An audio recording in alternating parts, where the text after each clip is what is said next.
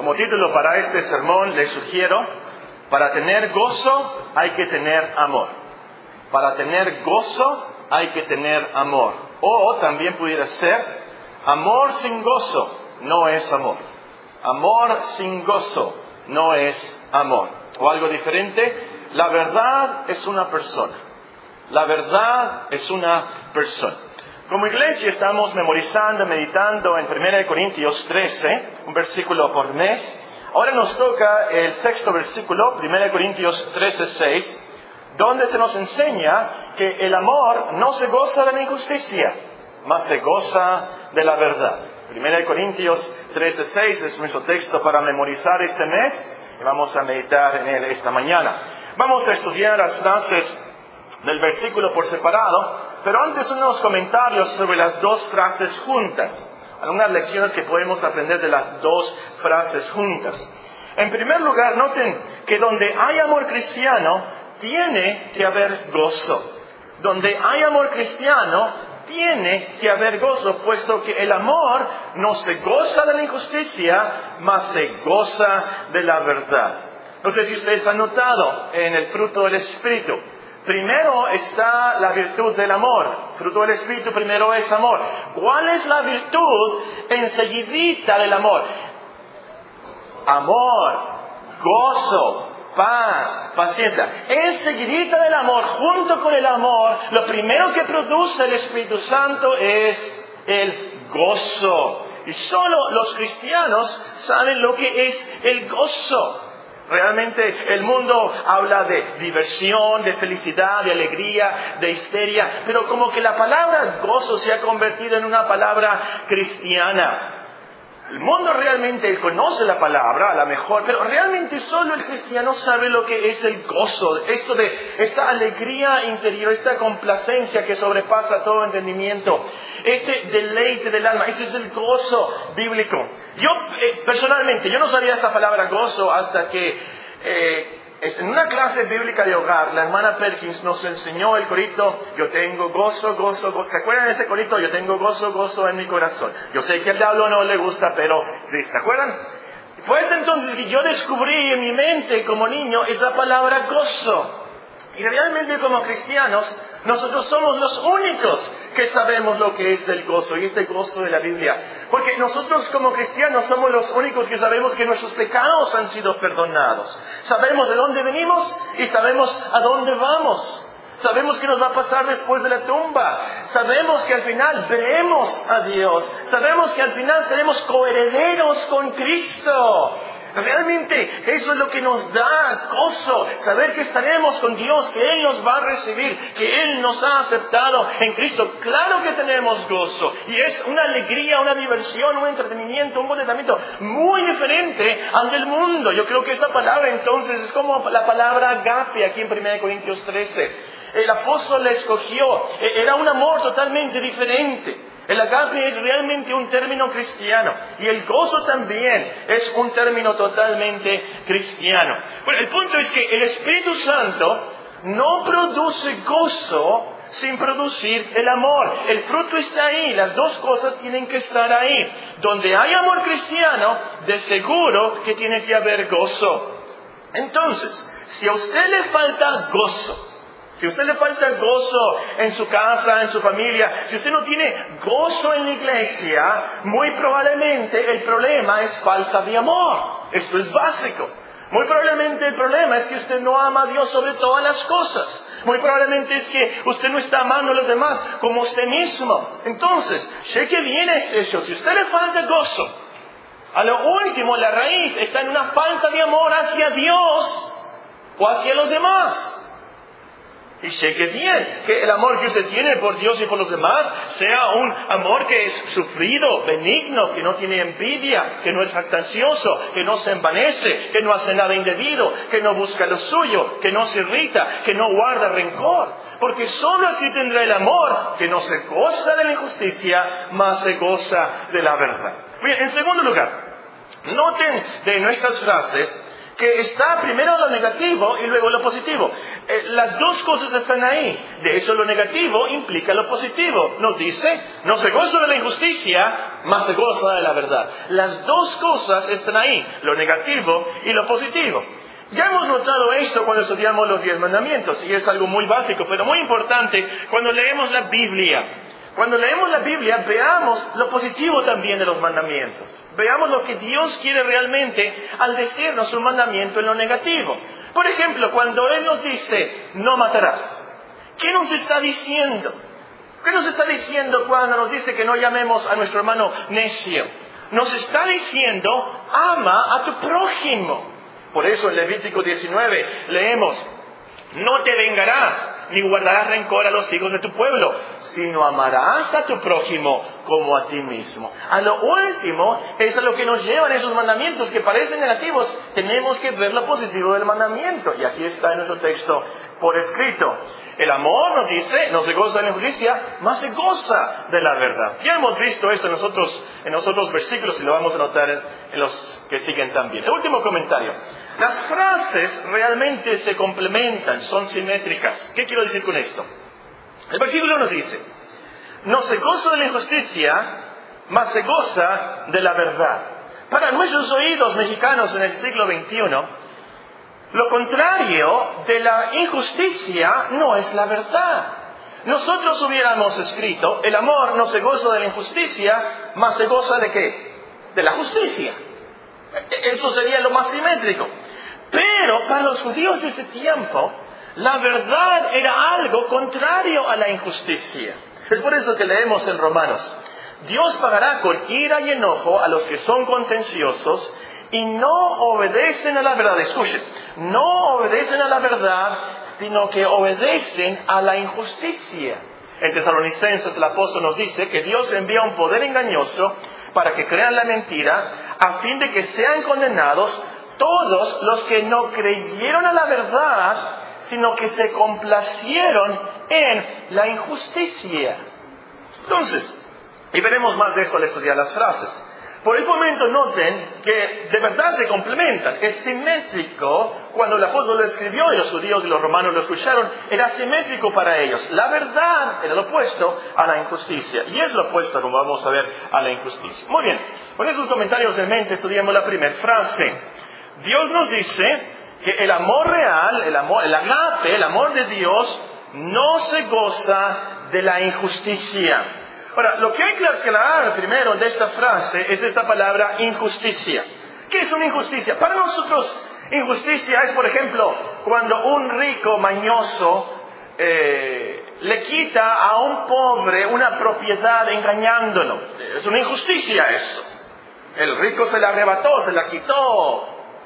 O por ejemplo, una maestra mala que tiene un alumno preferido y muy favorito que no está tan bien en las calificaciones, pero hay otro alumno que no le cae muy bien o su padre no le cae muy bien y, al final en la, boleta de calificaciones a ese alumno favorito, aunque no se fue bien y se portó bien a través del año, le da una muy buena calificación y a ese alumno que le caía mal lo reprueba. Eso es una injusticia, una injusticia por supuesto.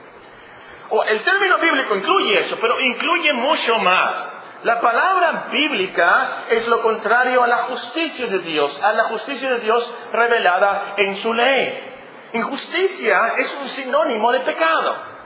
La misma palabra en nuestra versión también se traduce maldad, iniquidad, agravio. Exactamente la misma palabra en nuestra versión, la vamos a, la vamos a leer, que vamos a leer un versículo más adelante, significa agravio maldad, iniquidad. Entonces, injusticia es pecado. Lo que nos dice la frase entonces es, si tienes el amor de Dios, no te gozarás del pecado. No te alegrarás cuando alguien hace una maldad, cuando alguien peca contra Dios, cuando alguien comete un agravio. Y esto es lo más trágico, pero sí hay personas que se alegran, se deleitan cuando los demás pecan. Esto es increíble, pero es muy cierto. Leemos en Romanos 1, y les voy a leer la lista, porque para que tengan una idea de lo que es injusticia, esta es, una lista de injusticias. Y a lo último quiero subrayar algo, le escuche.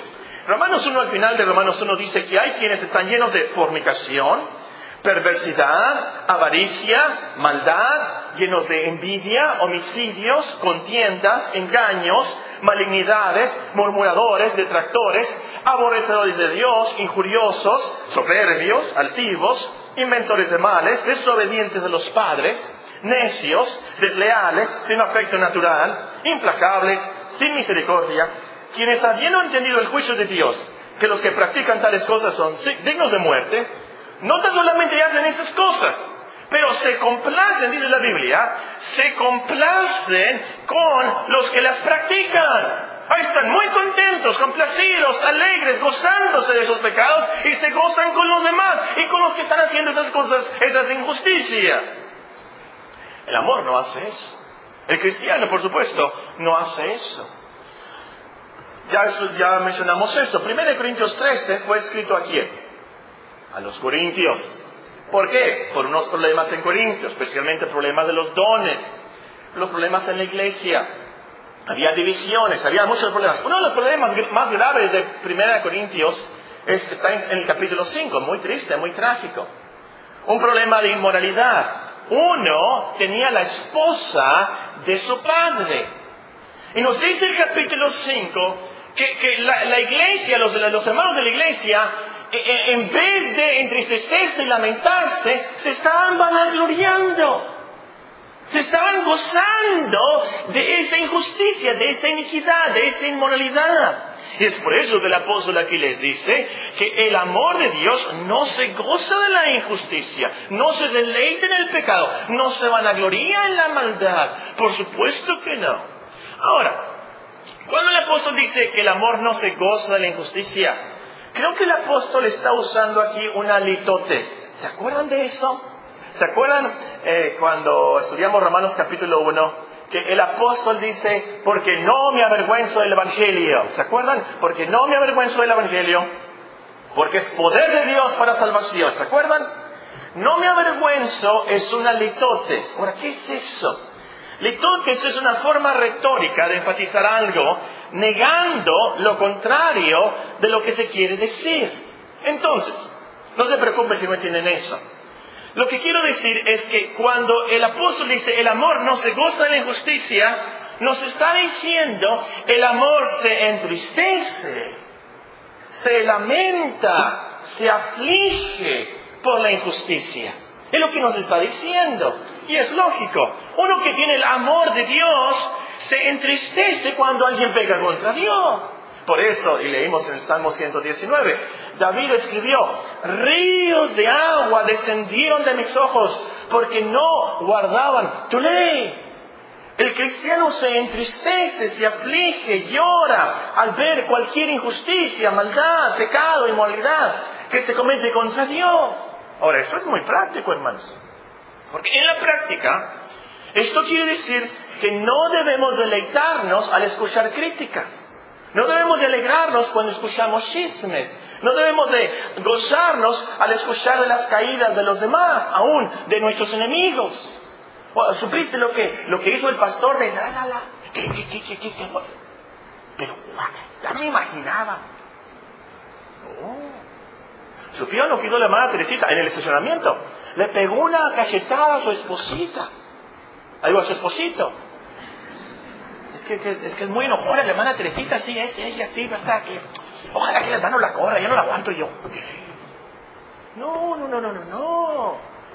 E, e, e, el amor por Dios, el amor por los demás, nos lleva a entristecernos, lamentarnos, pero ¿cómo? ¿Cómo que sucedió eso en esta iglesia cristiana? Y aún con nuestros enemigos, Salomón nos aconseja, cuando cayere tu enemigo, no te regocijes. Cuando tropezare, no se alegre tu corazón. En vez de alegrarnos por las caídas de nuestros amigos o nuestros enemigos, debemos entristecernos, porque han pecado contra Dios, están lejos de Dios, están perdiendo. Debemos entristecernos porque su conducta Está blasfemando a Dios. Por eso, el amor no se goza de la injusticia. Ven conmigo Filipenses, por favor. Filipenses.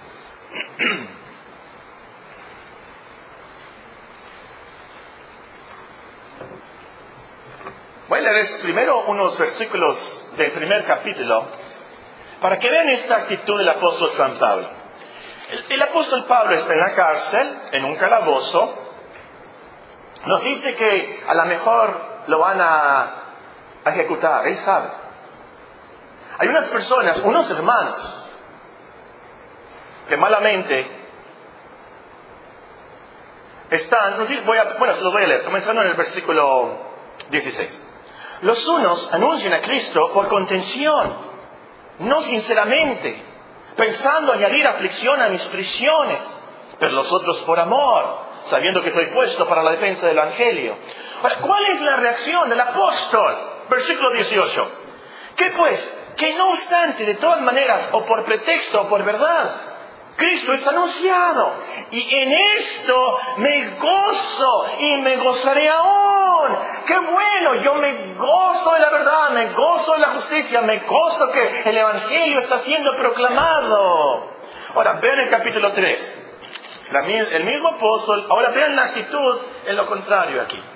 Capítulo 3, y les voy a comenzar a leer en el versículo 18. Filipenses 3, 18. Porque por ahí andan muchos, de los cuales os dije muchas veces, y aún ahora lo digo. ¿Qué? ¿Cómo? Lo dice con tristeza, con lágrimas en sus ojos. Está muy afligido. Son enemigos de la cruz de Cristo, el fin de los cuales será perdición cuyo Dios es el vientre, cuya gloria es su vergüenza, que solo piensan en lo terrenal. Pero lo dice llorando, lo dice triste, lo dice con lágrimas en sus ojos. No está alegre, no está gozándose, ay, ellos se van a perder, qué bueno, se lo merecen. No, lo dice llorando, lo dice con mucha aflicción. El amor real los lleva a esas actitudes. No, no se goza se entristece de la injusticia, del pecado. Tengo muchos libros, muchos libros, demasiados libros. Los tengo que leer. Así que ya no veo películas. Pero les voy a confesar, hace, años vi una película.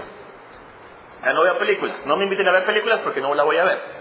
Hasta que termine todos mis libros. Bueno, el caso es que hace muchos años vi una película. Esta película no, me acuerdo de todo, a lo mejor me equivoco en, en alguna cosita, pero se trataba de unos ladrones. Van y roban un banco. Uno se había vestido y pintado como payaso. Se despintó, salió del banco junto con otros rehenes. Y así los policías no se dieron cuenta que él era uno de los ladrones. Y el caso es que los ladrones engañan a la policía y se escapan. Lo que me hizo pensar, después de ver la película, lo que me hizo pensar y me dio miedo, es que yo quería que los ladrones se escaparan. Me dio gusto cuando iban en el avión. Ahora, les voy a decir por qué me dio miedo.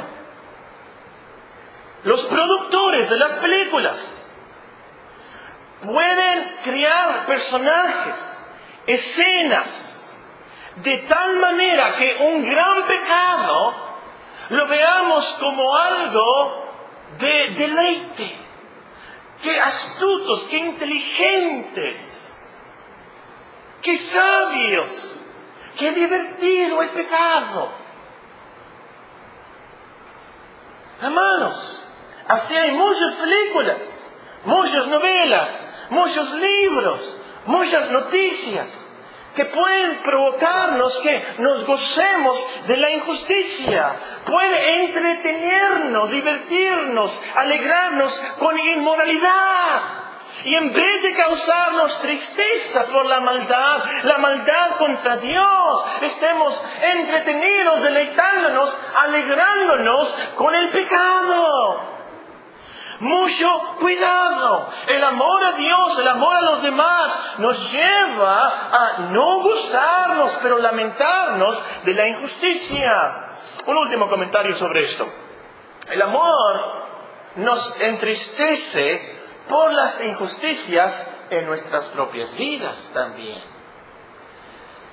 Como creyentes no nos gozamos cuando pecamos. Por supuesto que no. Nos entristecemos, nos lamentamos cuando caemos. Lloramos y gemimos como cristianos y llevamos ya décadas en la cristiandad. Lloramos con San Pablo. ¿Quién me librará de este cuerpo tan corrupto de muerte? Ahí estamos adictos a eso. Años en la cristiandad. Por amor a Dios nos entristecemos, no nos gozamos en esa iniquidad, en esa maldad que cometemos. Por supuesto nos arrepentimos, por supuesto confesamos a Dios nuestros pecados. Y gracias a Dios que tenemos la promesa de 1 Juan 1.9. En este pasaje Dios nos promete que la sangre de Cristo continuamente nos limpia de todo pecado. Y nos dice 1 Juan 1.9, y se lo voy a leer en la versión original. Si confesamos nuestros pecados, Él es fiel y justo, Él, no nosotros, pero Él.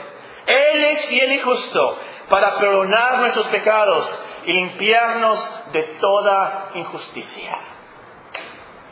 Es la misma palabra en nuestro texto en el original. Y nos limpia de toda maldad. Y nos purifica. palabra es purifica, nos limpia de toda injusticia.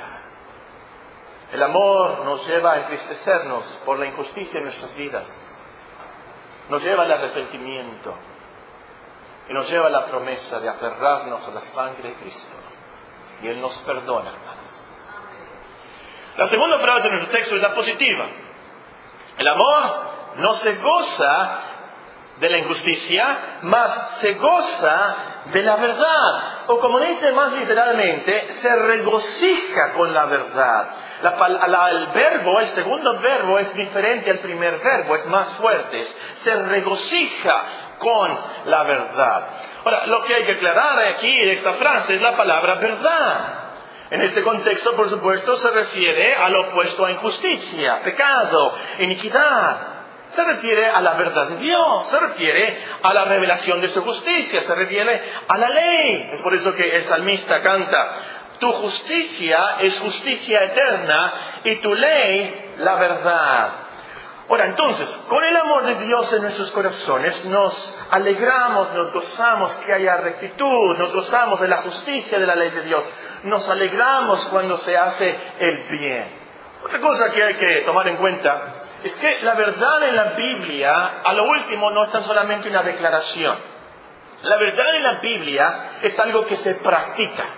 Es algo que se cree, algo que se obedece. Escriban por ahí Juan 3, 21. Y vamos a Romanos 2, 8. Vayan en sus Biblias a Romanos 2, 8, por favor. Romanos capítulo 2 y versículo 8. Romanos 2, 8. Aquí nos habla de el justo juicio de Dios, se revela la justicia de Dios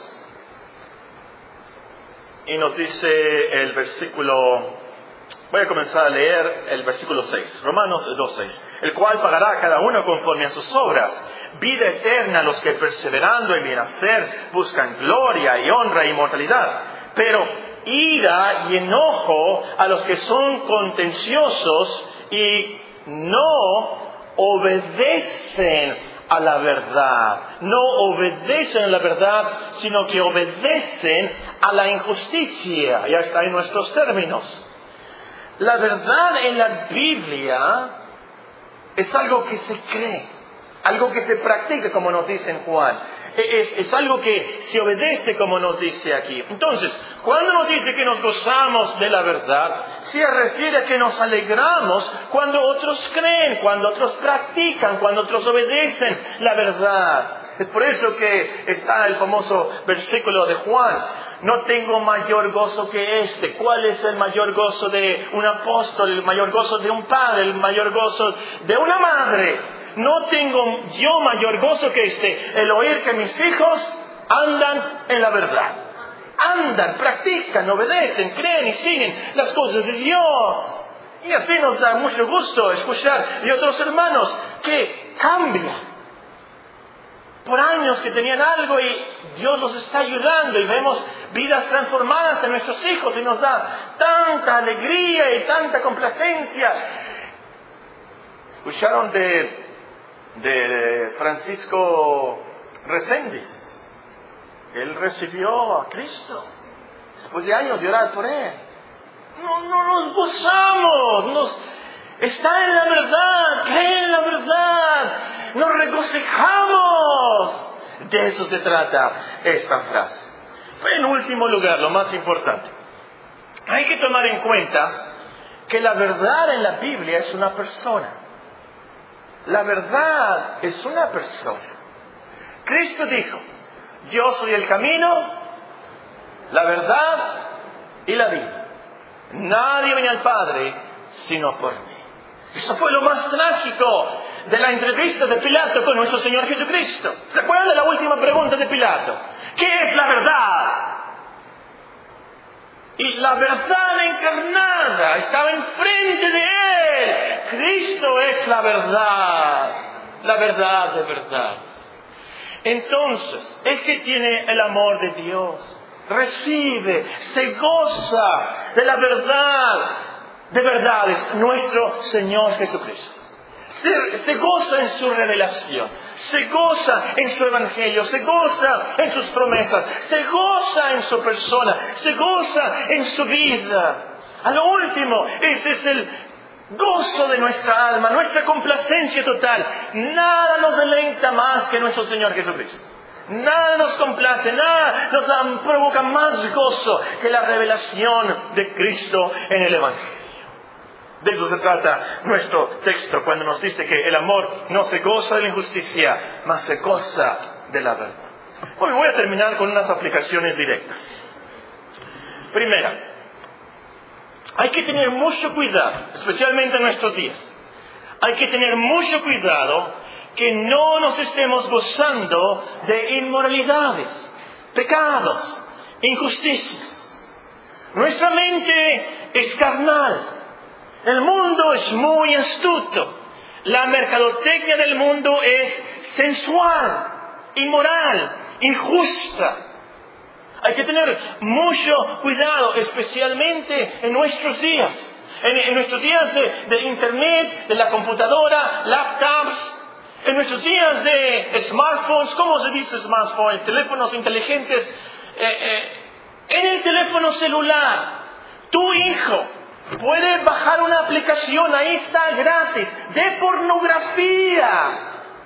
Ahí está, gratis, lo puedes ver.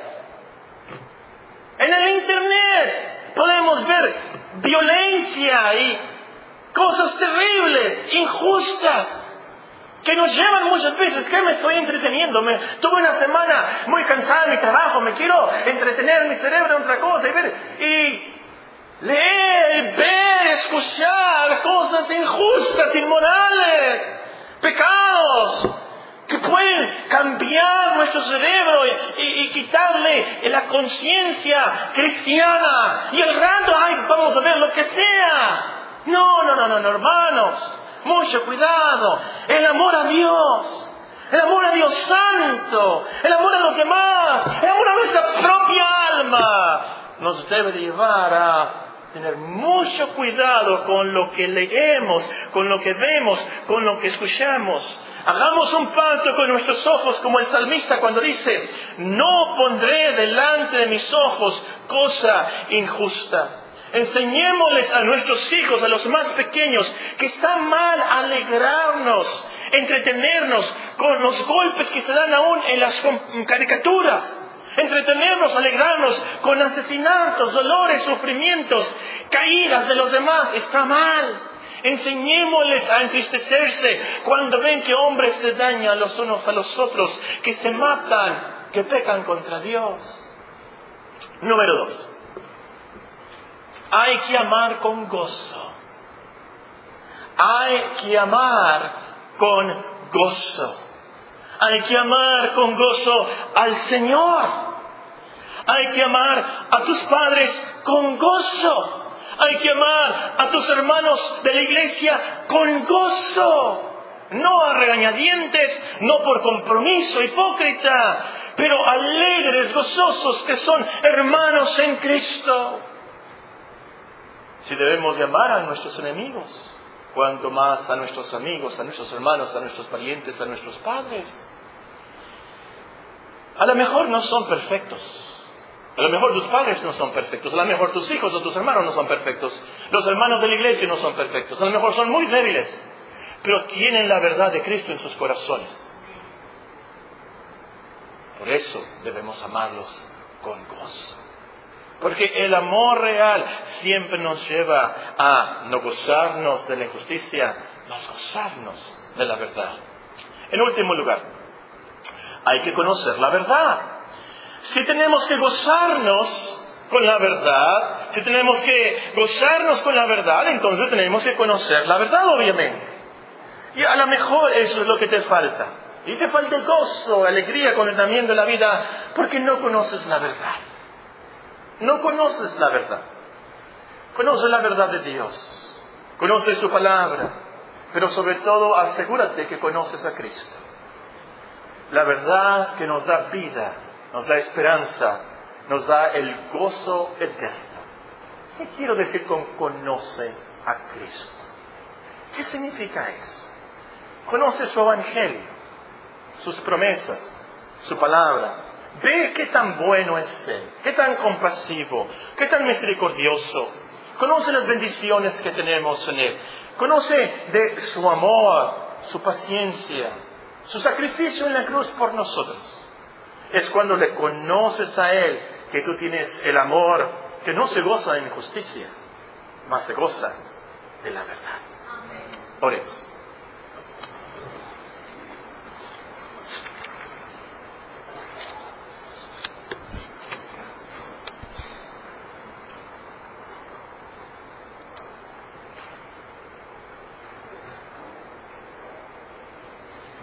El hermano Alfonso siempre nos dice que estemos contentos. Nos exhorta, ¿verdad?, a estar gozosos. Muy buena exhortación. Como cristianos tenemos todas las razones para estar contentos. En Cristo tenemos todo lo que necesitamos para la vida y la piedad. Tenemos todo el consuelo. Tenemos todas las bendiciones que necesitamos para la vida eterna. Al salir de las puertas de esta iglesia, yo quiero que te vayas pensando, ¿Por qué yo no tengo gozo? ¿Qué me falta? No tengo perdón, no he buscado el perdón, no, no conozco realmente el Evangelio, no conozco a Dios. No estoy seguro de dónde vengo, a dónde voy, qué me va a pasar. Pero no vivas la vida así. Es muy pesado, es muy cargado vivir sin gozo. De por sí la vida es tan pesada. Pero como cristianos tenemos todas las razones para estar gozosos. Yo los exhorto, hermanos, a amarnos los unos a los otros, gozarnos en Cristo, en la verdad que tenemos en nuestros corazones. Pero nuestro hermano Palafox es tan amable de despedirnos en oración.